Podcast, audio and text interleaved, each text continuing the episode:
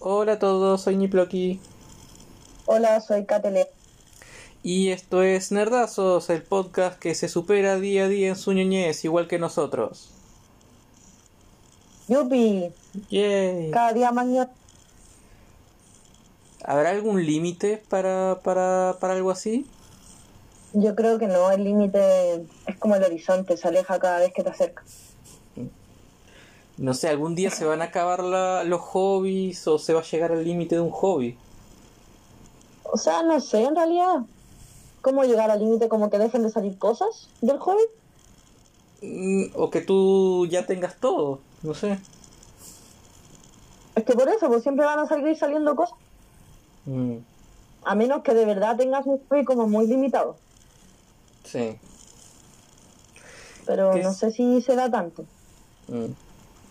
Pero bueno, esta, Así que... todavía no, estamos no lejos, estamos lejos del límite, así que no tenemos que preocuparnos de eso todavía. Sí, aparte. Mm. No somos como Henry Cavill, el cual tiene como cinco hobbies, por Dios. Y lo molestan por eso. ¿Viste, ¿viste esa entrevista?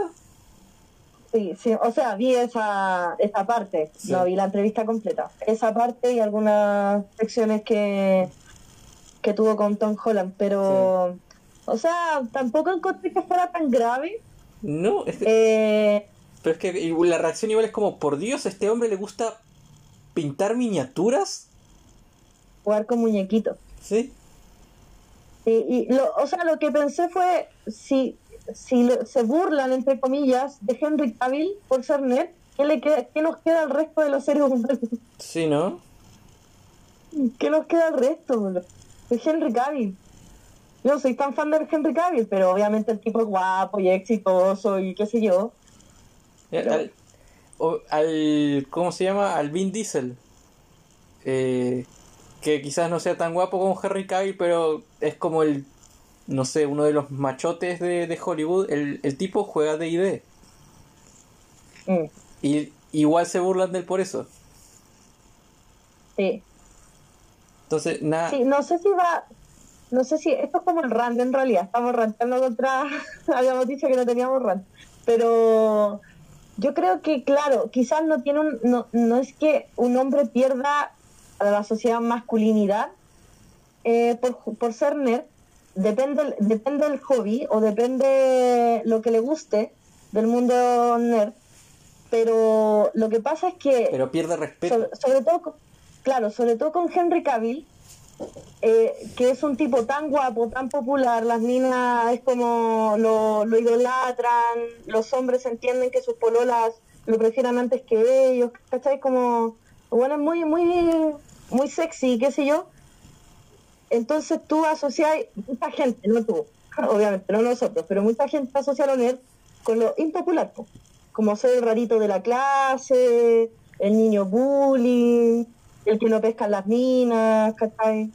Entonces Henry Cavill es como, como que a esa gente se le distorsiona el, el estereotipo, ¿cachai? Del hombre popular y también del nerd típico. Mm. Yo creo que ahí está. En resumidas cuentas, si sos nerd, sos menos atractivo. Para el resto de la sociedad, no sé, pero para los presentadores de programas de televisión, sí. Claro. Mm. Igual es súper tonto porque el loco ya es actor, pero actúa en una película que procede del nerdismo. Y en una serie sea, no- que procede. no. Claro, o sea, como estáis hablando con un actor que nunca ha pisado ninguna franquicia nerd, ¿cachai?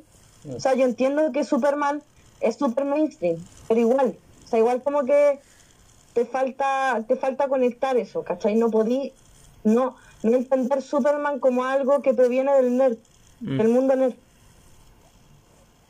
Pero bueno, son cosas que pasan. Sí. Igual eh, Graham es así. Eh, tiene ese tipo de, de entrevista de esa forma. ¿Cachai? Siempre hacía como la burla, no descarnada quizás, pero hace la burla. Mm.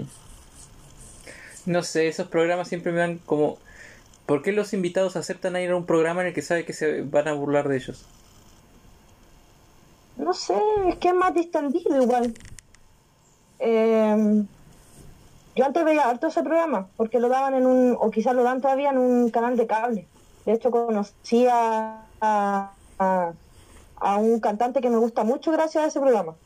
Es igual entretenido, pero, pero claro, siento que sí es chistoso y llama la atención que pase y hace que uno piense en, en, cosas como las que acabamos de, de, de, tratar, pero, pero igual siento que las redes le pusieron mucho color. Sí. Es que igual... Como que casi han tirado al basurero de, detrás de la escuela, así como... Es que igual yo creo que el show para muchos fue como, wow, a Henry Cavill lo sigue molestando por ser nerd. No, no estás a salvo ni siquiera si sos Henry Cavill.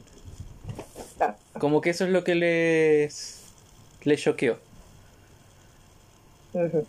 Ya. Y habiendo hablado de eso, eh, ¿cuál es el tema para el, el, episodio de hoy que creo es uno de los temas más nerds que hemos tenido hasta ahora? Eh, hoy vamos a hablar de Dune. Dune. Sí. Dune. Dune que es un libro y más recientemente película, nuevamente porque ya han hecho películas antes de, de Dune, eh, de ciencia ficción. Eh, ¿De qué año es el libro? Como los años 60. Ya. Voy a, voy a ser responsable y profesional y lo voy a buscar, ¿ya? Sí. Entras tú relleno. Dune. Dune o Duna. De hecho, soy, soy tan responsable que agarré el libro que una persona... Es del 60. Ah, no, no. El 65 se ganó el premio Nebula. El premio Hugo. Una persona que... Eh, sí, es del 65. Ya. Sí, ya. Del 65 es un libro de ciencia ficción que fue, bueno, fue adaptado en película, sé que al menos dos veces y también tiene una miniserie, creo. Eh, y es como uno de los, no sé si, si pilares, pero es como uno de los eh, libros de ciencia ficción como que que anteceden a los otros libros de ciencia ficción, por decirlo de una forma. Como que es uno de los, de los referentes para la ciencia ficción eh, no sé si llamarla moderna, pero luego de, su salida. ¿ya? Entonces vamos a hablar un poco de, del libro en sí eh, y de la adaptación más reciente, que fue la que, la que vimos, porque la, no sé tú, yo la antigua no la he visto. Eh, yo sí, pero hace años. Ya. Pero esta tiene mejores efectos, así que por, por default es mejor. pero eso, vamos a hablar... O sea, la otra vieja, Vamos a hablar de, mm, de, Dune, de, bueno, las facetas que se nos, eh, nos surge hablar. Y eso va a ser el episodio de hoy, así que prepárense para un montón de arena. literal. Eh, o sea, no literal, pero con sentido, ya, en fin. Eh, Simbólica y figurativa. A ver, quiero, quiero hacer un disclaimer aquí. Yo sé que Dune tiene una fanaticada muy acérrima eh, Dune es el tipo de libro del que cuando tú hablas mal o medianamente mal, te puede caer arena arena de, de hate eh, por redes sociales. Más arena de, la, que, de la que entra en Arakis. claro. Eh, obviamente nosotros no nos escucha casi nadie, pero yo sé que este podcast lo escucha una persona que es muy fan de Dune. Eva, estoy hablando de ti. Así que no, o sea, no digo que Eva se va a enojar, pero por si acaso, para cualquiera, no solamente para ella, por si acaso para cualquiera, tengan en cuenta que esto es nuestra opinión. ¿Ya? Eh, y de hecho, con Nick hicimos algo que fue leer el libro hasta la parte que abarca la película. ¿Ya? Eh, yo no leí completo el libro, y ni tampoco. Solamente lo vamos a hablar siempre en comparación con la película. ¿Ya? Porque no podemos dedicarle un capítulo a la película y otro capítulo al, capítulo al, libro. Sí, no es tan bueno como para eh, eso. Ahí vamos a, a pero, lo, dije totalmente a propósito. Lo que va, primero, no somos expertos en Dune, así que si se nos pasa algo, pucha, perdonen, pero no, no es nuestra área de expertise. Y segundo, todo lo que digamos es nuestra opinión, ¿ya? Así que eso. Hecho el disclaimer, No, no, no. procedamos. No, no, no. Me, me tomé la molestia de buscarlo, así que vamos a hacer el disclaimer completo. Eh, Esto es un programa personal. eh, cualquiera o todas las opiniones representadas en este programa son eh, personales y, pre- y son responsabilidad de quienes las emiten eh, y no representan a el programa en general, las instituciones o organizaciones que los dueños de los dueños y no podría estar asociados personal o en toda capacidad a su persona a menos que esté explícitamente expuesto. Cualquier visión u opinión que esté vista de forma maligna sobre eh, religiones, grupos étnicos, clubes, organizaciones, compañías o individuos son so- responsabilidad de los individuos que las emiten. Tendríamos que poner uno de estos enfrente de cada debate político también. Sí. Ya. Ya eres una mierda. Aprovechando. Sí. Aprovechando el disclaimer. Aprovechando.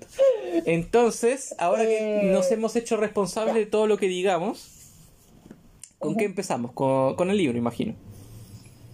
Sí. Eh, igual acá hay que hacer una, una aclaración también y es que en mi caso yo leí el libro antes de ver la película, la película nueva, porque la otra la, la vi antes de leer el libro obviamente.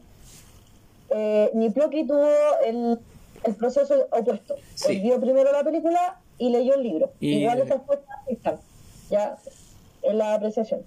Sí, sí, sí. Eh, a ver, yo el libro, eh, voy a ser súper sincera en esto, el libro no me mató. De hecho, yo con Dune, la lectura de Dune, tengo una como una historia más o menos larga porque el libro yo me lo compré hace tiempo. Como es una obra tan importante dentro de, la ciencia ficción, eh, hubo un momento en que yo dije, tengo que leerlo, y me lo compré. Y lo empecé a leer, me enganchó. Pasó un tiempo, volví a intentarlo, luego no me enganchó. Eh, y finalmente, cuando anunciaron la película, yo dije, ya, antes de ver la película quiero leer el libro. Y, y ¿cómo se llama? Y, la, y, y, y lo pateé mucho. O sea, la película como que empezó el bombo por la película que le iban a sacar y todo, yo creo que como el año pasado o más, porque incluso Dune fue una de las películas como atrasadas por todo el tema de la pandemia. Y yo teniendo el libro, queriendo leerlo antes de ver la película, eh, fui pateando y pateando, pateando momento hasta que lo, lo, que leí, lo leí muy encima de que, del estreno. Y de hecho, yo llegué a la mitad no porque supiera que la película iba a llegar hasta ahí, sino porque fue donde alcancé a llegar. Y, y cuando vi la película fue como, oh, mira, le achunté, pero fue totalmente una casualidad. Y yo creo que ese es mi gran problema con el libro. No lo encuentro malo para nada, pero no lo encuentro lento. Y hasta un poquito aburrido. Pero lo encuentras lento. Sí, lo encuentro lento y un poco aburrido. Siento que a nivel de, de creación de mundo sí me parece muy interesante.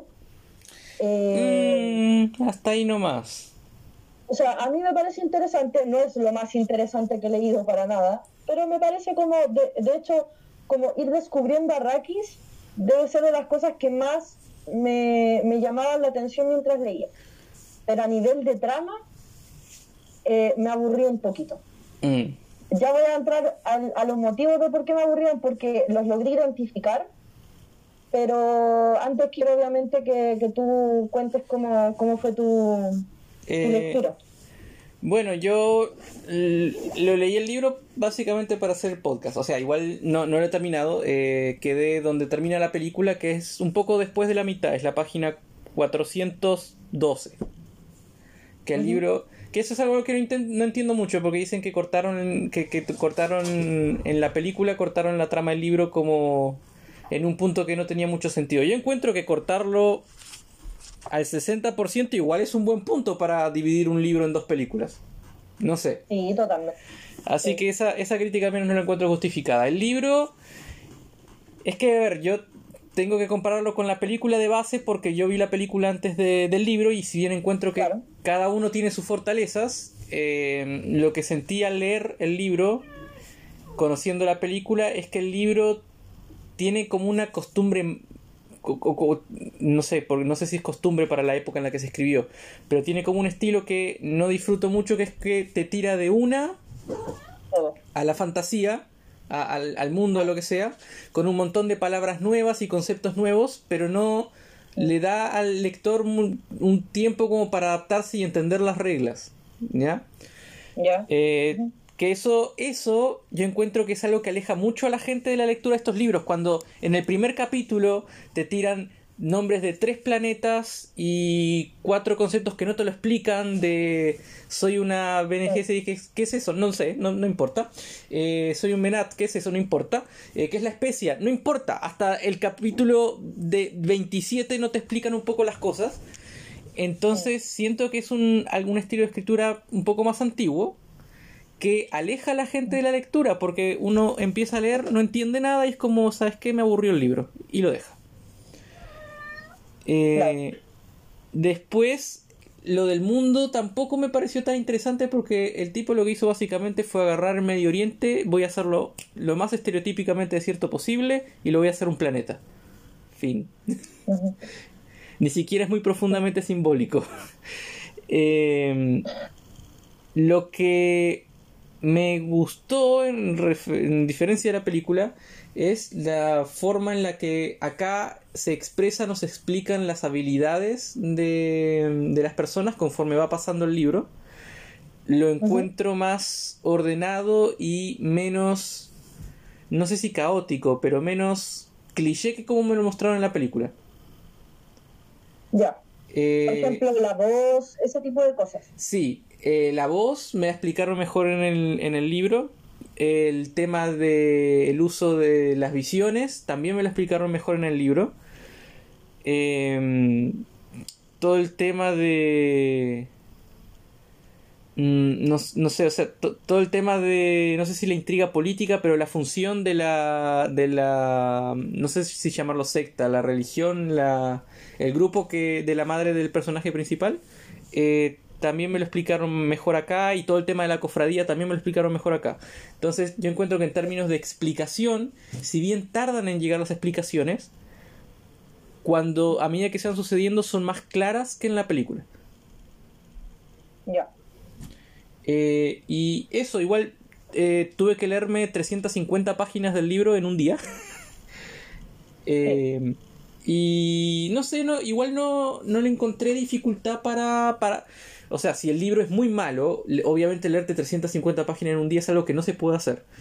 Eh, entonces, igual encuentro que tiene, tiene su, no sé, su, su punto bueno el libro. No, no llegó a aburrirme tanto, pero sí reconozco que los primeros capítulos son los más difíciles de, de pasar. Sí. A mí, mi gran problema de la novela eh, es que eh, siento que el autor, a ver, primero siento que la prosa del autor es bastante me. Ya. O sea, no es que esperara una, a ver, ¿cómo, es, cómo decirlo para que no suene mal? Eh, no es que esperara como una prosa tan elevada y, y, siento que hasta cierto punto no le queda mal al libro, pero de repente igual era muy simplona. Eh, y, lo, que tú dijiste al principio, igual, vale la pena eh, recalcarlo, el tema de, la, época en que fue escrito. ¿ya? Quizá en esa época era más vanguardista, ahora se me hace un poco o simplona o, anticuada. ¿ya? Por un lado eso. Y por otro, que creo que es el gran problema que tengo con el, con el libro, es el manejo del suspenso. Siento que como, no sé, el primer tercio del libro no hay ningún tipo de misterio. No. Ninguno. Y no solo... te cuentan... ¿Cómo? No, que, iba a decir que, que, no solo eso, no solo es que no, que no hay misterio, sino que la trama la narran muy superficialmente. Son claro, y te la exponen al que pasan. tiro. Sí. Y desde todas las perspectivas. Y siento que que claro, por un lado es como eh, amable con el lector porque conoces esas perspectivas, que a veces también es malo cuando los libros se, se centran demasiado, por ejemplo, en la perspectiva del, del protagonista, mm. pero eh, me pasó que era como contando todo, todo. Me estás contando cuál es el plan de los Harkonnen, no solamente cuál es el plan, sino cada paso que van a seguir para ponerlo en práctica. Eh, me vas a contar quién va a ejecutar el plan, o sea, quién es el traidor dentro de la casa Atreides. Me vas a contar lo que piensa cada, como eh, el duque, eh, la, la, Jessica, eh, Paul. Ya llegó un momento en el que como que yo sentía que sabía todo lo que iba a pasar. Todo. Sí. ¿Cachai? Y, y eso no sé si es malo per se, pero para mí le quitó mucho, mucho interés al libro. Por eso siento que de llegado un momento me concentré mucho más en el tema de, del contexto del mundo, las reglas del mundo, etcétera. Porque a nivel de trama, llegó un momento en que de verdad no había nada de misterio, nada, nada. Mm. ¿Cachai? Sí, ahora que Creo que la salvaron un poco, perdón que te interrumpa, creo que la salvaron un poco cuando como que no te, lo, único que no te dicen es cuándo específicamente se va a ejecutar el plan. Te, van a decir, te dicen cómo, no te dicen cuándo. Entonces el cuándo te llega un poco de sorpresa. Pero, pero me pasó eso, que era como sé todo lo que va a pasar, todo. ¿Cachai? Aparte de eh, las cosas que uno como lector da por supuesto, de que ya, por ejemplo, a Paul no le va a pasar nada porque es el protagonista, probablemente a Jessica tampoco, como que el Duque es un poco más eh, prescindible. Eh, entonces eso como que le quitó mucho, mucho, mucho interés, muchísimo. Ahora quiero decir, la verdad, te, te encuentro bastante razón en eso, que especialmente en la parte de que ves todos los puntos de vista, y es cierto, no, no te queda ninguna duda de lo que cada uno de los personajes piensa, o tiene motivación, o piensa respecto al otro, o se siente respecto al otro, y igual sí le, le, le quita harto de interés al libro ahora que lo decís. Sí, aparte que eso de, de, del tema de los pensamientos, que es algo que eh, Dune es el tipo de novela donde los pensamientos son casi un texto aparte o destacado dentro de la narración. De hecho, hasta se ponen en, en, en ¿cómo se llama? En cursiva. En cursiva. Porque es algo que se utiliza mucho cuando uno escribe, pero son textos grandes. Habitualmente cuando tú estás leyendo una novela, tú, es como que, no sé, pues, es un idiota, pensó, pero es como eso nomás. Pero acá era como que había un párrafo describiéndote los pensamientos del personaje. Y ahora, hay personajes que tú puedes entender que tengan un insight más profundo respecto de los demás, como Jessica, el mismo Paul, los Mentat, etc. Pero aquí pasaba con todos. Todos eran súper perceptivos con el resto de los personajes. ¿Cachai? Entonces como que estaba en una, en una escena donde dos personajes, por ejemplo, estaban hablando y era como él, él me mira de esta manera porque ya sospecha que yo y el otro después, no, eh, está nervioso eh, algo me esconde, ¿cachai? Era como, no sé, aparte esa, esa perspectiva compartida en la misma escena hacía lo mismo, como que el, el, es bacán cuando un autor a, a través de los eh, de lo que te dice el personaje y también de lo que no te dice te, te arma como como lo, lo que piensa o lo que lo pero siento que el gran problema de Doom, para mí, es que es demasiado abierto. ¿Cachai? Como jugar póker con alguien que te está mostrando las cartas. De verdad que es eso. Mm. Entonces, eh, lo hace muy, muy poco interesante para mí. ¿Cachai? Siento que ahí como que el estilo, la narrativa de, de, del autor pierde muchísimo interés y mucho impacto. Ahora, lo voy a recalcar con la película. En la película no pasa eso, porque obviamente es otro formato. Sí. Y de verdad la película sorprende. O sea, a mí no me sorprendió porque yo ya había leído el libro, pero me imagino tú, que viste la película primero, claro, a ti te sorprende quién es el traidor, te sorprende cuando se ejecuta el plan, te, te saca el, director y mm. tuvo la genial idea de sacarte la escena de donde los Harkonnen te cuentan el plan. Sí. ¿Cachai? Entonces tú sabés que, que están planeando algo pero no sabéis qué o no sabéis cómo lo van a ejecutar. Más que el qué es, es, es el cómo. ¿Cachai? Mm, También está el tema, pero es otro problema de la película, no del libro. Aunque también del libro, que tampoco nos presentan tanto a los personajes. Eh, porque nos dicen que... eh, voy a spoilear todo. O sea, este libro tiene 60 años y la película tiene más de dos meses. ¿Ya? Eh, Sí. Te dicen que el doctor es el traidor en el libro. Pero yo en ese momento no conozco al doctor. Claro. Más allá de que me dicen que es el traidor el- y, de- el- y después el- me dicen su motivación, eh, no, es más, no es más que eso como personaje, es lo que hizo. Y punto. Claro. En la película no sé quién es el traidor y cuando me lo muestran sí es un poco... es más sorpresivo, obvio. Pero tampoco es como que fuera un gran personaje, porque tampoco se- No uno me se impacta. Tanto con los personajes. El, el personaje que, bueno, acá en el, en el libro me vi que tenía más eh, predominancia y tenía más importancia, que es el... ¿Se dice Menat? Men- ¿Mentat? El Mentat. De, de la casa Trades. eh, en la película tiene dos escenas. Sí. Y eh, por lo que veo en el libro, si bien tampoco es un personaje súper principal, tiene más. Estoy cachado que tiene mucha más relevancia. Sí, sí, sí.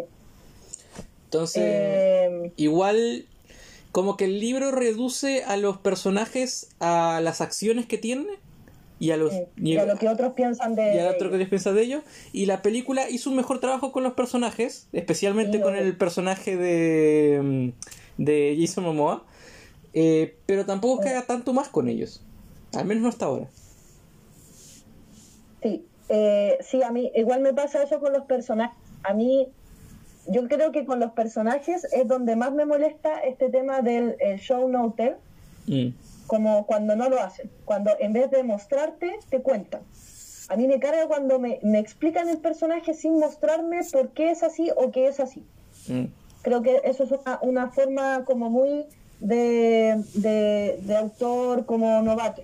Es un error, más que de estilo, es un, autor, es un error de, de poca experiencia. Eh, yo no sé cuál era la experiencia de, de Frank Herbert al momento de escribir Dune, no sé qué había escrito antes, eh, y quizás es parte de su estilo, pero me pasa eso, que los personajes son muy explicados. Sí, ¿cachai? Muy explicados. Es como te hacen el perfil al tiro, o sea, tú sabes al tiro que Paul es bacán, ¿cachai? Sí. De, de hecho, ya yo, creo que vamos a llegar a la parte de, de que Paul es un estúpido, pero ya, podemos hacer. Pero te, te lo explican al tiro. Aparte que son, eh, son visiones súper subjetivas, porque son la gente que lo rodea, son la gente que lo quiere. Y esa gente te está diciendo, eh, no, es que eres tan perceptivo, es tan inteligente, está tan capacitado, es tan bacán, y bla, bla, bla, bla. Y es como, loco, déjame conocerlo y crearme yo una, una perspectiva de, de él. ¿Cachai? Pero si tenéis como al que lo, lo entrena, al papá, a la mamá, a, al- a todos, diciéndome, como cuando te hablan del niño, así como, no, es que mi hijo es tan inteligente, es tan, es tan buen niño y le va tan bien en el colegio, es como eso, como que el cabro chico te cae mal, por eso. en volar loco es bacán, pero te cae mal porque todos le tiran flores. sí. Y me pasa eso con Paul. Bien, no me cae mal, sí siento que, que le hace un flaco favor a- al personaje y en general a los personajes, eso, como que te los expliquen y no te los muestren.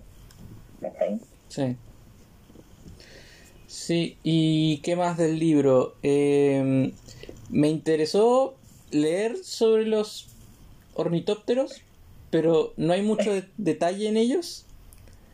Eh, es como, también, eh, es- hay, no sé si también es un tema de estilo, pero no hay tanta descripción en el libro de las cosas, del ambiente. No, para. Para nada. Arrakis es un gran desierto. Fin. Eh, bueno, igual también ha de haber un límite de las formas en las que puedes describir un desierto de arena sin volverte aburrido. Pero Mm. si tenés tecnología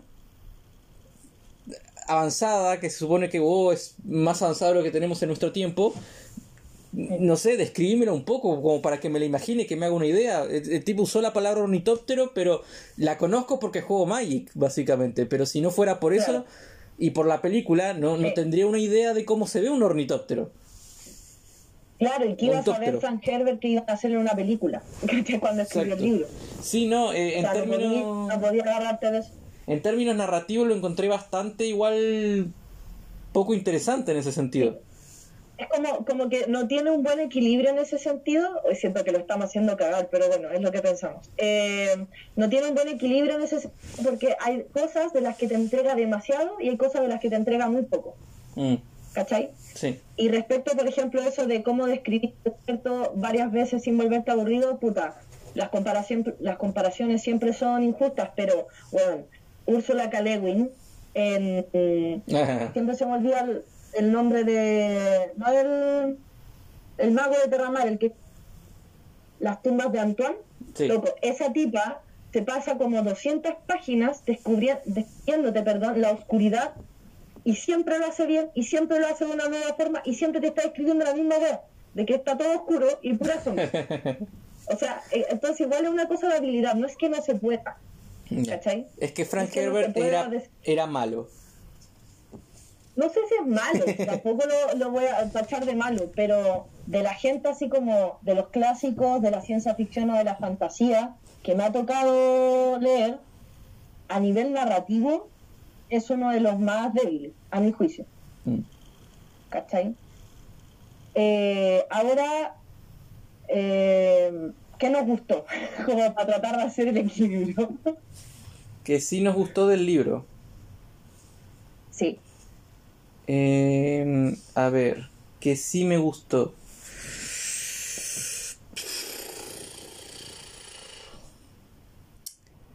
Eh, ¿Empieza tú? Eh, yo siento que las Bene Gesserit me parecen una genialidad.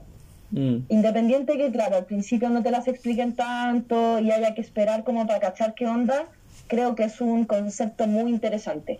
Mm. Y de hecho siento que el tipo se adelantó mucho a su época en ese sentido. No digo que sea el único que haya hecho algo así, pero, pero me parece vanguardista y tampoco a día de hoy hay tanto. ¿Cachai? Esa potencia femenina tan rígida en una novela de ciencia ficción, a menos que sea muy reciente y escrita por mujeres. ¿Cachai? Eh, entonces, la- yo creo que las Bene Gesserit son uno de los grandes eh, plus de la, de la historia o del mundo de Doom. mm. Aparte que, que igual hasta donde llegamos, sentís que te falta mucho por, por saber. Y eso igual es bacán. Como que ahí, ahí la hace bien. Porque te cuenta lo necesario para entender qué onda Jessica y por qué es tan brígida, Mm. pero tampoco te lo cuenta todo. Eh, de hecho, te da esa sensación de el loco podría escribir libros enteros sobre solo las Bene Mm. ¿cachai? O sobre eh, solo eh, Jessica, Pero, al. Eh, pero al mismo tiempo su Mesías es un hombre. Sí, ahí se cae. Sí, ahí se cae. Tratan de venderlo igual como que va a ser una figura ah, andrógina, pero Paul no tiene nada de andrógino. O sea, que lo, lo andrógino que podría ser es que, es que claro, le dieron como lo educaron en un poder que habitualmente tienen las mujeres. Pero eso no lo hace andrógino. Mm. Y Eh, bueno, a, a mí me gustó, yendo, ya que mencionaste las Bene Gesserit, la otra parte, la cofradía, eh, la parte en la que mencionan todo el costo y el, bueno, el monopolio que tienen del viaje espacial y todo el tema de del costo, de lo mucho que les costó a los Harkonnen hacer la invasión. eh, me gusta ese sentido porque me, me vende el viaje espacial como igual algo más limitado, complejo. más complejo, más limitado y más costoso en el sentido de que eh, necesita de un recurso igual, no sé si, si limitado, pero o no renovable, pero un recurso Claro. difícil de conseguir. Entonces, me hace más, no sé si más realista, pero más creíble el tema de que eh, exista eh, un, un imperio espacial, digamos, pero que tenga estos limitantes tan feudales. Claro. Y ahí, a eso también le sumaría el tema del escudo, que lo encontré mejor también explicado en el libro que la película. Eh, y también me vende una razón por la que puede haber eh, combates de espadas en un, en un futuro de viaje espacial. Claro, es que Dune tiene esa estética, eh, me voy quizá un poco, voy a tirarme un poco de las mechas con la comparación, pero tiene esta estética un poco Star Wars. De, de mezclar algo muy futurista con algo eh, arcaico. Eh, no sé, pues en, en Star Wars todos lo sabemos ya, es como muy estética estética japonesa o occidentalizada, eh, apropiación cultural, en otras palabras. Eh, y acá, claro, es como muy feudal. De hecho, hay gente que hace lecturas como la que hiciste tú con, con la gente del desierto. ¿Cómo se llama la gente del desierto? ¿Los Fremen? Los Fremen, me se me olvidaba eh, con eh, la cultura islámica eh, o árabe y, y, hay gente que hace lecturas como, no sé, pues los Atreides representan a, no sé, España, los Harkonnen representan a no sé quién, y así, como que son los grandes feudos, los grandes reinos de la época, no sé si medieval es la palabra, que sería como más 1700, 1800. La época colonialista. Eh, claro, del colonialismo tardío, pero, pero sí, hacen esa lectura. Y como dijiste tú al principio, igual es súper evidente, igual, sobre todo los Fremen. Sí. Ahí como que yo no sé si estarán hablando árabe en la película, pero suena muy parecido. y la ropa que utilizan y todo. Sí. Y me gustó también las también cómo se explicaron eh, más en el libro que en la película las habilidades de, de Paul. Las uh -huh. encuentro, no sé si es así o no, pero las encuentro más mmm, limitadas en el libro, lo cual encuentro mejor. Sí. Igual me molesta eso que sea tan tan sí. tan repentino todo. Es que bueno, es el elegido, tiene tiene más midichlorians que cualquier otro. Claro. Eso. Eh, ya, y hablemos de, de, los personajes. Pues empecemos por Paul. Ya. Nuestro querido Gary Stu. Yo estoy completamente de acuerdo contigo que es un Gary Stu. Completamente. Es una pizarra en blanco llena de poderes OP. Sí. Miren, yo personalmente no tengo problemas con los Gary Stu. No son personajes que de por sí me, me caigan mal. Porque hay gente como que los odia. Igual que la Merisu. Pero pero me pasa que son aburridos. Como, aparte que hay tantos, ¿cachai? Y sí, siento que, que por lo menos el Paul del libro, hasta donde llegamos, no sé cómo irá evolucionando, pero me parece muy, muy me. Ni bien ni mal. Y eso, y eso yo creo que es peor. Eh, siento que en ese sentido, no sé si porque sea Timothy Chalamet, no tengo idea, pero siento que en ese sentido me interesó más verlo en la pantalla que leerlo en el libro. Mm. Siento que igual la, la actuación de Timothy eh, le da cierto cierta potencia. No sé, por las miradas que tiene, eh, los gestos, como que eh, eso que no sabe describir tan bien Frank Herbert lo compensa la película a un nivel de, de que no me estás explicando el, el, personaje, sino que me lo estás mostrando. Eh, no sé, pues la, la, la, clásica escena que para mí es la mejor escena de, de la película y del libro, que es cuando lo hacen el conjugar, la parte de la, de la caja.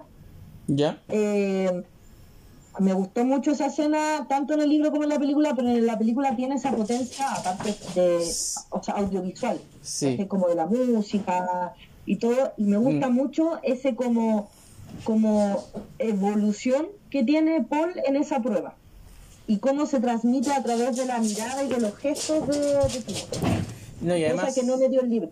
Y además, narrativamente, el libro, eso es lo primero que pasa en el libro. No tenés ningún contexto claro. de lo que está pasando y te lo tiran primero.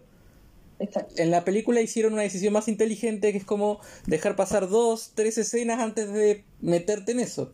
Que tampoco lo entendés mucho, claro pero por lo menos entendés más a los personajes y el mundo. Claro. Sí. Eh, y eso tengo que decir de Paul. No puedo decir mucho más. Claro, sí. el loco es muy bacán. Y el, eh, el libro hace. ¿Mm? El libro hace un buen, un buen trabajo dentro de todo de vendértelo como que va a ser el más bacán de los bacanes con todas las notas al inicio sí. de los capítulos. Sí, yo eso lo encontré súper interesante igual. Sí. Como a nivel narrativo, eh, de exposición de la información, me gustó mucho eso, esos guiños que obviamente no están en la película, de como alguien está escribiendo a posteriori de lo que pasó. Sí. Eh, y ya como cuando la, la leyenda del, de, de, Paul o del Muad'Dib está construida. Eh, eso igual es interesante, porque siento que le, le, da amplitud al mundo igual, amplitud tanto temporal como esto va a avanzar mucho más en el futuro, como amplitud de, de, de la forma en que te llega la información a ti. Sí. Sí, me gusta. narrativamente o en tema de concepto, o sea, narrativamente todos los inicios de capítulo con esas citas me, me pareció lo más entretenido y conceptualmente todo el tema de prearmar religiones para favorecer eh, a cierto grupo también me resultó interesante. Sí, es que eso que hacen las Bene Gesserit me, me, da como un poquito de miedo meterme tan profundo en las Bene Gesserit, aparte que no las conozco tan profundamente, porque igual es complejo todo lo que ellas implican pero lo que hacen las Bene Gesserit es muy, es muy bacán. Por eso me gusta el concepto, porque eh, si bien las llaman brujas en el libro, es un término súper despectivo y, y como, como que no abarca lo que ellas hacen. Mm. O sea, toda mujer empoderada es una bruja. Con poderes. ¿Cómo? Toda mujer empoderada es una bruja. Claro, toda mujer empoderada es una bruja, obviamente. Mm. Eh, ahora hablemos del otro, yo creo, el personaje más. Para mí, el mejor personaje del libro y de la película. Zendaya. Eh, pero el protagonista tiene que ser su hijo. eh, no, eh, Jessica. Sí, Jessica. Totalmente. Sí, sí, Jessica sí, sí, es el personaje.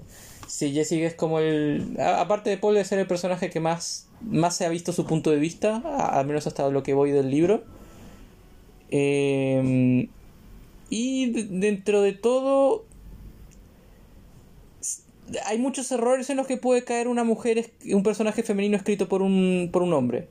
Y siento que dentro de todo no se ha caído mucho en ellos.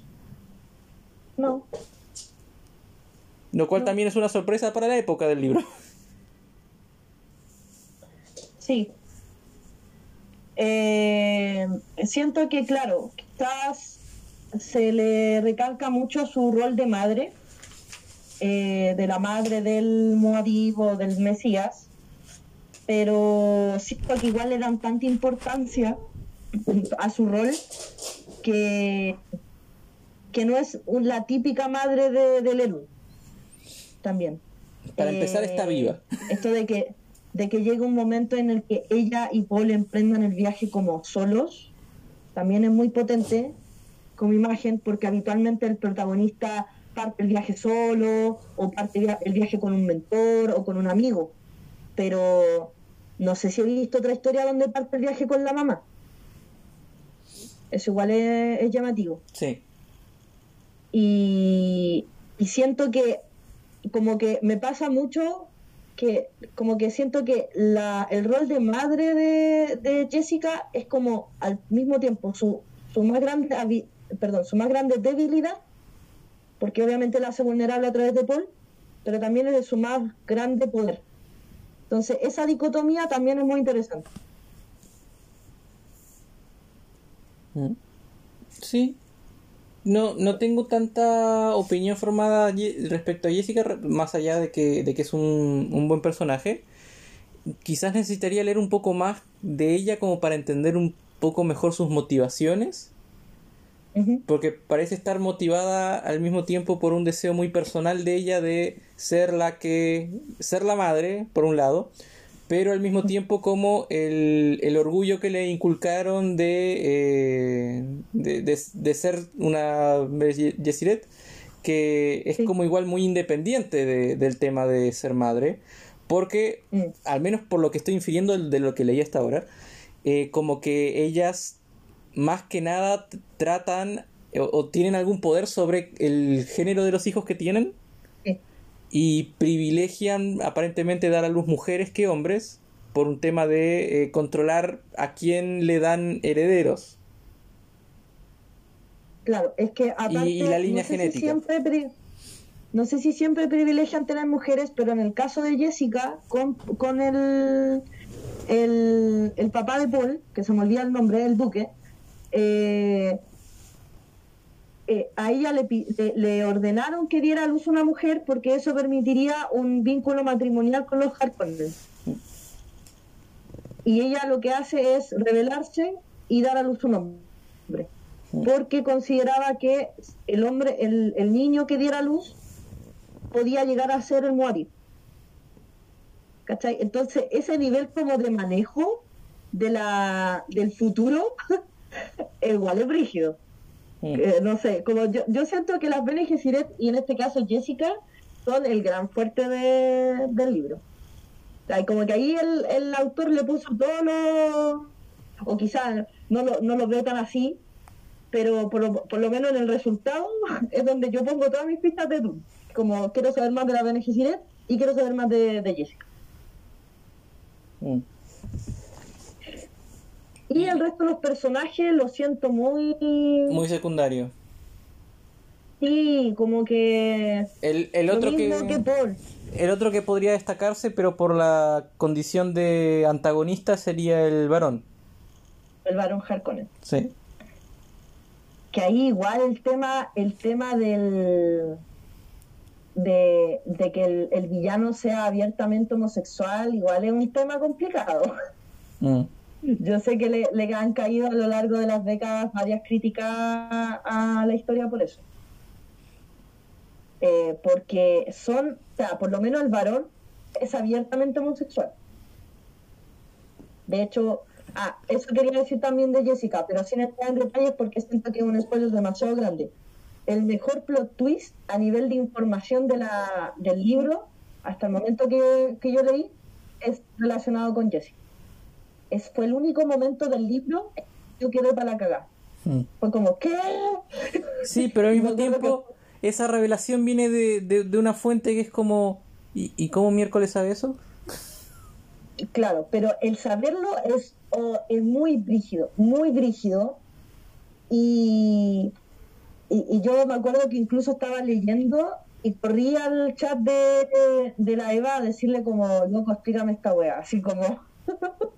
¿qué es esto? Pero sí, fue el único momento que me provocó, me provocó ese tipo de reacción. ¿Y pasamos a la película? Pasemos a la película. Pero hagamos una pausa primero, hagamos una pausa y pasamos a la película. Ya. Ese llanto de gato nos marca que hemos vuelto. eh, digamos con la película? ¿O quieres destacar algún otro personaje? Para bien o para mal. Del libro no no hay no hay mucho más que no no hay nada que quiera destacar en realidad más del, del libro. Eh, así que pasemos nomás a la película. Ya. Yo voy a decir al toque que la película me parece una maravilla visual. una maravilla audiovisual. Ya. Eh, a mí me gusta mucho ese director cuyo nombre el Denis Villeneuve, creo que se pronuncia, o Villeneuve. Eh, me gusta mucho él. Me, me, desde, desde Blade Runner 2049 y siento que, que esta le quedó perfecto. Yo renuevo, no soy experta en la estética ni, ni en la construcción de mundo de Dune, pero sí sé que Dune tiene una un mundo que es como, tiene unas dimensiones muy portentosas. Ya los lugares son muy, muy brígidos, las naves son muy grandes y todo es como apoteósico. Y siento que en ese sentido el director le hizo, le hizo justicia. Le hizo mucha justicia. Mm. No sé, yo cuento que todo el tema estético eh, de la película no importa lo que hicieran, iba a ser mejor que el libro, porque el, libro es muy escaso en, aspectos estéticos. Pero siento que igual fueron, bueno, se, deben de haber nutrido también de las anteriores películas y quizás otras, no sé, secuelas, cómics o cosas que hayan salido a través de los años de Dune. Eh, no, no, creo que sea todo invención suya, pero está muy bien logrado visualmente y se nota que tiene esfuerzo o, que la pensaron bien al momento de hacerlo, no, hicieron algo así nomás. Eh, sí, no, la estética. ¿Sabéis lo que me pasó? Que se sentía distinto. no así como, oh, qué, qué original, pero sí se sentía diferente a lo que estamos habituados a ver en ciencia ficción y en, bueno, en fantasía porque es fantasía, pero, pero me refiero a eso, como el típico cine épico eh, de género fantástico, en diferentes ramas, eh, siento que, que lo sentí distinto. Las naves eran, eran diferentes, ya el hecho mismo del planeta Arrakis, que es todo desértico, ya eso ya llama la atención. Algunas puestas en escenas, ponte tú, cuando aparecen las Bene Gesserit, es como la música aparte de las Bene Gesserit era muy eh, impactante, o las escenas que tiene el, el varón.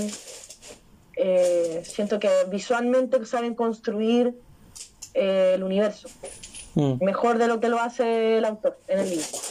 Sí, sí, sí, sin duda. Y bueno, visualmente, como dije, yo conozco los topteros por Magic, así que si tiene topteros puntos extra para, para mí. Yo, so- yo odio a los topteros, Sí, pero, pero sí, fue interesante ver eso. sí, pero porque pierdes contra los topteros, no, no por una razón válida. Claro. Es porque sos hater nomás. Eh, Se ha hecho cagar en Magic con topteros. Entonces permíteme odiarlos. Y la película, bueno, hay un personaje que lo estaba comentando en la pausa, de un personaje que la película me vendió muy bien y leí el libro y fue una decepción enorme, que es el Duncan Idaho, el personaje de Jason Momoa. Que bueno, hacen un poco de trampa porque igual hay mucho que te pueden decir de un personaje con el actor que ponen en el rol. Y ya con que pongan a, a Jason Momoa, el personaje ya, ya te haces una idea de él y obviamente la idea es correcta. eh, que va a ser el tipo cool. Va a ser Jason Momoa, básicamente. Eh, El guerrero. Sí, pero el- en el libro es totalmente decepcionante el poco rol y el rol opuesto que tiene en la película el, el- el personaje de Idaho. Entonces, y además en la película te hacen sentir igual mm, como que es más cercano a, a Paul de lo que era en el libro. Eh, Eh, entonces me lo, no sé, me lo, me lo vendieron mejor. ahí. O sea, crearon un personaje nuevo básicamente en realidad. sí, igual a mí el otro personaje me, me, me- ¿cómo se llama? En el libro y en la película me decepcionó fue el otro, el como el de el ah no, no me acuerdo cómo le llaman. Pero es como el que entrena, ese, el que tiene esa, esa escena eh, donde El- entrena a Paul. Sí, sí, el, el maestro asesino que también es poeta, que en la película no le hicieron nada de eso. Eh, el que canta, sí, Sí. siempre está cantando. Eh, también encontré que era como, No tuvo, o sea, o sea, no tuvo no casi... sé si después va a tener su momento, pero Yo imagino que debería, por lo que he leído en el libro.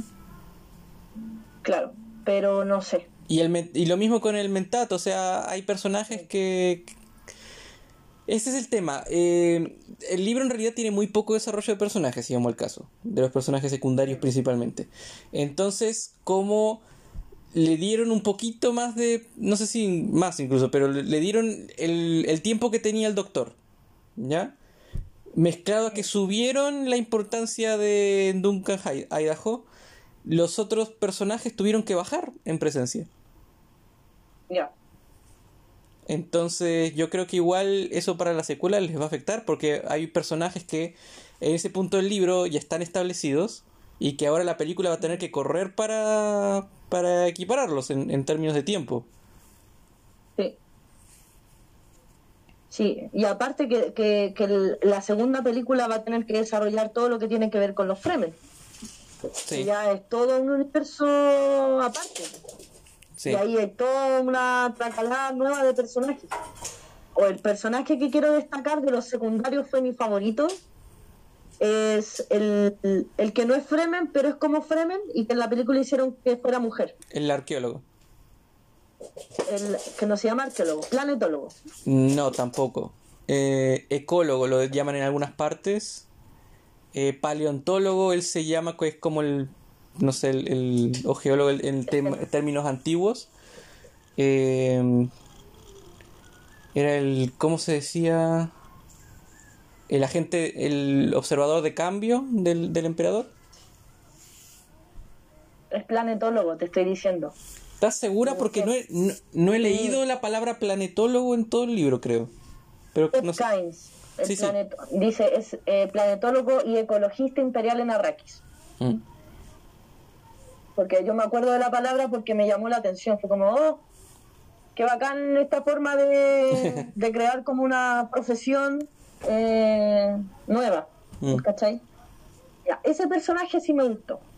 Ya. Me gustó. Aparece poco, eh, pero como que tiene muy bien eh, marcada su relevancia. Y, y, también me gustó al principio que no sabéis muy bien a qué atenerte con él. Como va a ser aliado a los otros, los va a cagar, mm. y como que hace las dos cosas al mismo tiempo, entonces eso me gustó. Mm. Bueno, lo sentí un personaje un poquito más, más elaborado. Pero sí. totalmente de acuerdo contigo en que en general los personajes no están muy desarrollados. No. Yo creo que, de nuevo, Jessica es como el más desarrollado. Sí, sí, sí. Más, más que Paul casi incluso. Sí, más que Paul, totalmente. Es que a ver, si... Totalmente. Es que ese es el tema. Desarrollo, Paul tiene más desarrollo. Eh... Jessica tiene más quizás diálogo, introspección, pero no tiene un desarrollo. Claro, sí, sí, sí. Mm. Y mm, no sé, ¿alguna otra cosa más que comentar de la, de la película? Eso, yo creo que lo que más tengo que destacar es que tiene buenas actuaciones. Los actores saben como incluso mejorar muchas cosas de los personajes respecto al libro. Sí. Eh, también son formatos distintos, hay que destacar eso. Eh, y a nivel audiovisual es espectacular la banda sonora. Yo hace años, años que no buscaba una banda sonora de una película. Y lo hice con tú. Fue mm. como oh, necesito escuchar estos temas de nuevo.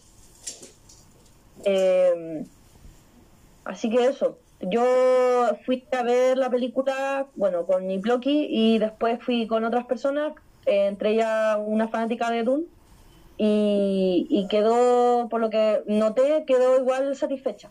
Mm.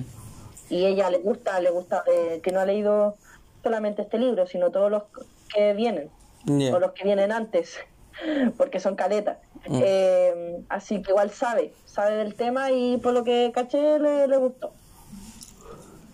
Bueno, tengo, eh, ya, ya que hablamos de la película y hablamos de, harto igual del libro, hablemos un poco de, las condiciones también de la, de la película. Por ejemplo, que originalmente estaba planeada para ser grabada en simultáneo la primera y segunda parte, pero el estudio condicionó eso y dijo que no, que no iban a dejar que se filmara la segunda parte hasta ver cómo le iba la primera. Y eso igual puede que, que afecte la segunda parte. O sea, por, en primer lugar por un tema de costos. Hubiera sido mucho más barato filmarlas en simultáneo. Eh, pero en segundo lugar por un tema de... Mm, no sé, de, coherencia narrativa. De... Mm, ah. ¿Qué? Eh, igual lo bueno es que los personajes que son más jóvenes mm. están interpretados por por, actores adultos.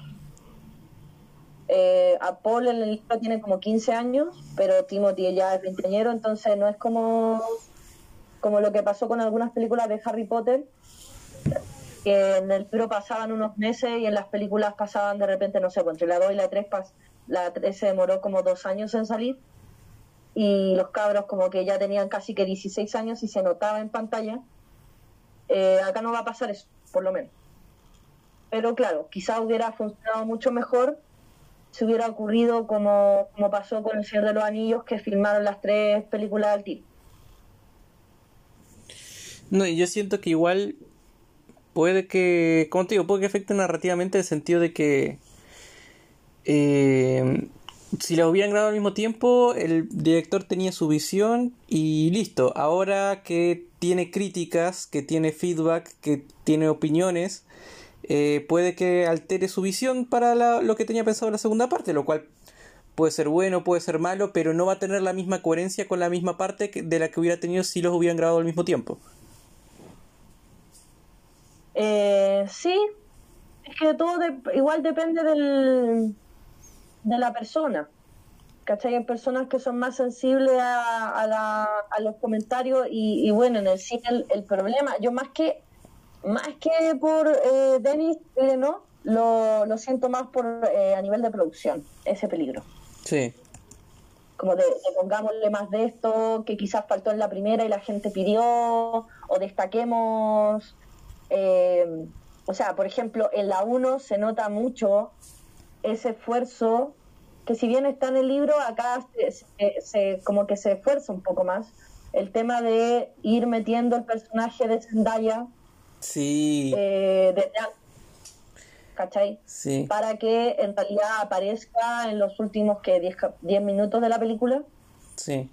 Pero ya te van construyendo eh, la relación y el chip y toda la cuestión. Que repito, eso está en el libro desde antes, eh, por la B en Visiones pero pero la ve eh, tan tan hacia allá tan hacia dirigido hacia eso como nos vamos a quedar juntos la ve la ve en una visión nada más y hasta, acá como que es más permanente y todo. y hasta ahora lo que más he visto de o lo que más sé del personaje de ella en el libro es que tiene cara de elfo.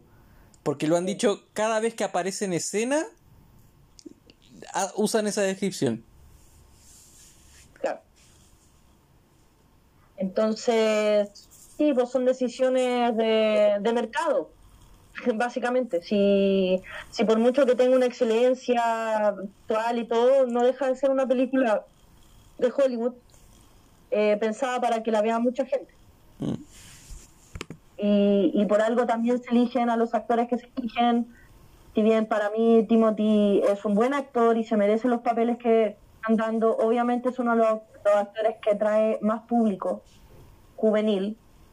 Eh, Zendaya, para qué decir, también es una buena actriz, pero, pero son personas que son talentosos y además son muy populares. ¿Cachai? Eh, entonces ahí eh, traen, atraen público. Lo que en este sentido puede ser bueno, es bacán que la gente vea ese tipo de películas, ¿cachai? Pero a veces repercuten negativamente las decisiones que se toman a nivel de guion. En este caso a mí no me molestó que trabajaran eso de, del personaje de Poli de Zendaya. No fue como, ah, esto, eh, lo más importante es el amor, el amor heterosexual, tampoco me voy a esa. Pero, pero claro, son cosas que no pasan en el libro así y en la película se lo hicieron evidentemente por un tema de, de, ventas. Y eso, creo que eso es todo en realidad lo que puedo opinar de la, de la película. Sí, siento que hicimos cagar un poco el libro igual. Y bueno. Sí, sí, cosas que pasan. No estamos en comiquero, no tenemos que suavizar las opiniones. Él, porque suaviza las opiniones, el comiquero. Ya, pero una vez, una vez hice cagar a alguien. Una. Bueno, bueno, no vamos, no vamos a recordar tiempos hacia Y tan, tan sentido no eh, quedó porque después postuló el sitio. Bueno, y quizás para qué postuló, pues ah, para, postuló para, para, para encontrarme en uno de los asados. Claro, cuando tú quieres destruir un sistema, la mejor forma es destruirlo desde adentro. Claro.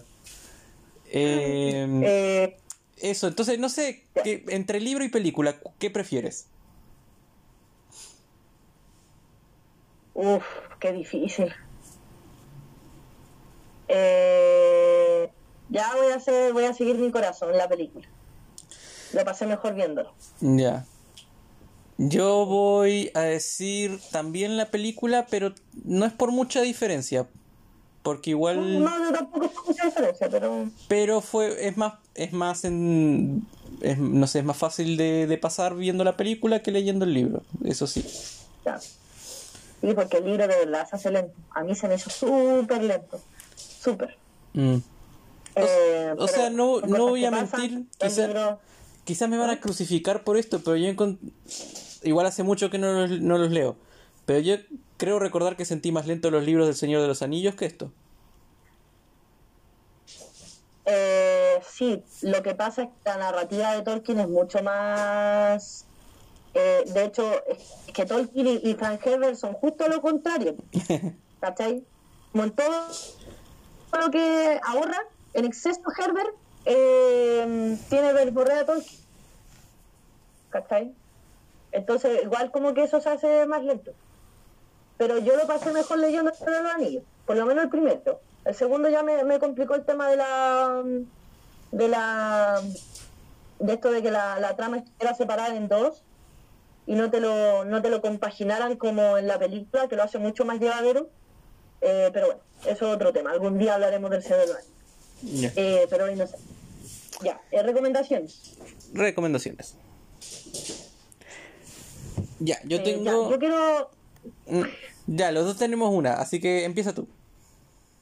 Ya, yo quiero de- llegar un poco atrasada por el, el respecto del capítulo anterior, porque justo días después de, de lo que hablamos de la Navidad y todo esto, eh, vi una película que era pero perfecta para el capítulo, que se llama El hombre que inventó la Navidad, que es una película centrada en Dickens durante el periodo en el que escribió Cuento de Navidad. Eh, entonces te, desarrollan la manera en que se le ocurrió la historia, en que fueron apareciendo los personajes, cómo la fue desarrollando, qué, qué tipo de problemas tenía eh, Dickens en esa época, te muestran mucho de su, de su proceso creativo y eso es bacán.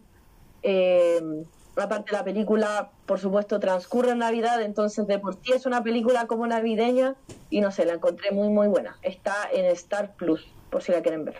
Star Plus. El peor de los Plus. No, no sé si es el peor, la verdad. Tiene buena. Mi catálogo, yo he visto tantas cosas buenas ahí. Mm. ¿Ya? ¿Y lo tuyo? Yo, bueno, hace unos días empecé a leer un manga que no, no, no he llegado a la actualidad todavía.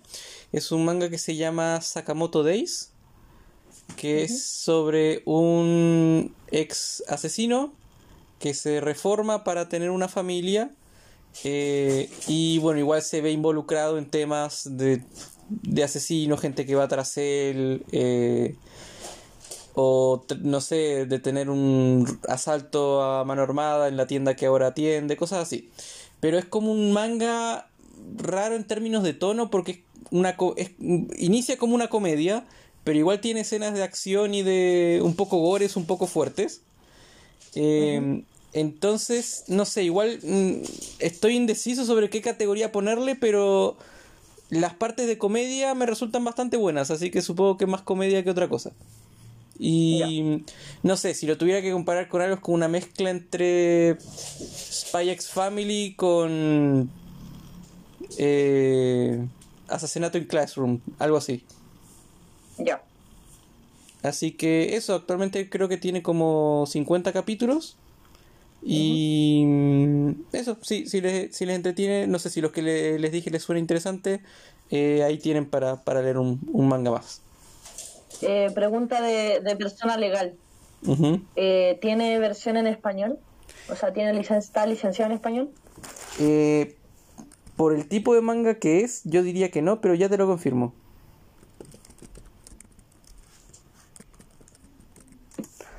A ver. La, la, la, la, la.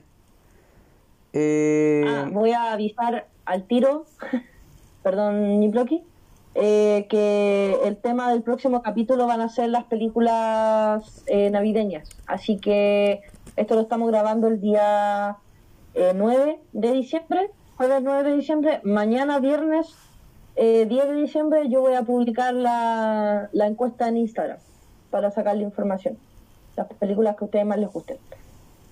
y, la y episodios de series. ¿Mm? Ah, sí, y episodios de series, series navideñas. Igual hay series que son navideñas. Eh, ya, el manga Sakamoto Days de Yuto Suzuki eh, es, fue licenciado en España por Ibrea. Ya. Y en diciembre, o sea, este mes, eh, va a empezar la serialización. Bueno, ya. Así que, wow, soy increíblemente... ah, eh, co- llegué con el timing correcto. Este mes sale el, el primer tomo, entonces parece en. España. Em, Como si hubiera estado preparado, pero no. pero no. Ah, y yo quería avisar también que eh, estos capítulos, no sé si este, pero los que quedan del mes de diciembre van a estar mucho menos editados o quizás incluso no salgan en YouTube eh, hasta, hasta enero, porque yo me voy de vacaciones y no me voy a llevar el computador, así que voy a publicar nada más probablemente los episodios por... em, por, Por Spotify. por Spotify y por bueno todas las, las plataformas que están eh, asociadas a, a Anchor pero para verlo en video van a tener que esperar a, a enero sorry Sí, eh, eso. De hecho, el- aprovechamos de avisar. Este capítulo que estamos grabando ahora va a salir el sábado 11 y el de las películas navideñas va a salir el sábado 18 previo a la Navidad. La semana de la Navidad no vamos a publicar. Vamos No. a tomarnos de vacaciones. Como dijo Plocky va a estar eh, de viaje y obviamente no, no lo voy a eh, como importunar con mi para que grabemos el podcast. Entonces volveríamos la semana del 1 de enero. que esa semana el 2, para- proba- porque, porque el 1 es complicado. sí. y esa semana probablemente hablemos de Spider-Man yo creo Claro, sí, sí, yo creo que al tiro tiene este capítulo de, de Spider-Man para que esté, no nos demoremos dos meses como con Dulce. no igual Spider-Man que- lo vamos a ver la semana del estreno porque somos porque sí porque obvio Así de nerds. sí Sí, obvio. De hecho, yo voy primero que aquí. Ya, pero yo porque lo quise ver con, con mis amigos, entonces tuve que resignarme a verlo el fin de semana. Yo, ¿sabes qué? Yo, voy a ser súper sincera, yo no hice nada, no moví un dedo por ver Spider-Man. Como que alguien me dijo, oye, ¿va a ir a ver Spider-Man o te gustaría verlo? Sí. Ya encontré entradas eh, tal día en tal cine, a tal hora. ¿Te tinca ir? Ya bueno. Y transferí la plata. Eso fue todo lo que hice. Siendo honestos, ¿no es así como funciona la mayor parte de tu vida social?